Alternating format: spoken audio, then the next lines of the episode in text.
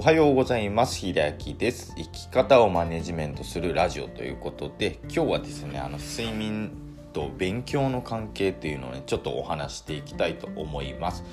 まあ、一見ねちょっと睡眠と勉強とねあんまりつながりがないように思われるかもしれないんですけども少しねあの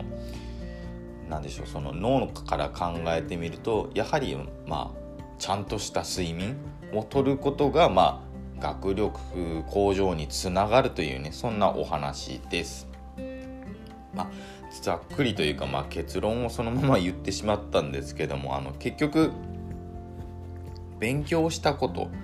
いやまあ勉強以外でもその体を動かしたりとかねあの練習とかですねあの部活の練習とかやったことっていうのは寝ている時の頭の中でね整理されるそうですね。なのであの自分が日中やった活動のことを頭の中でその睡眠中に記憶を整理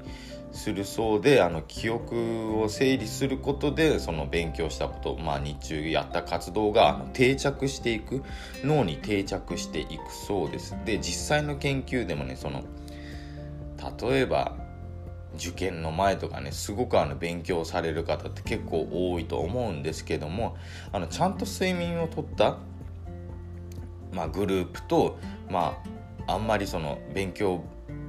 などで追い込んであんまり取れていないグループに分けるとねやっぱりちゃんとした睡眠をとったグループの方が、まあ、記憶の定着率とか学力の向上が一定数見られたそうです。なのでねあの追い込む気持ちまあ追い込みたい気持ちっていうのは十分わかるんですけども逆にじゃあ学力をアップさせたいとかまあそこの向上を図りたいというのであればやっぱり計画的にまあ学業を進めていただくのと睡眠もねその中にちゃんとスケジュールにねあのまあ、7時間から8時間なのかまあ人によって違いはありますけどもちゃんとよく寝たよく寝れるというね睡眠時間をそのスケジュールの中に組み込んでいただくこともあの学力向上につながるというね観点で、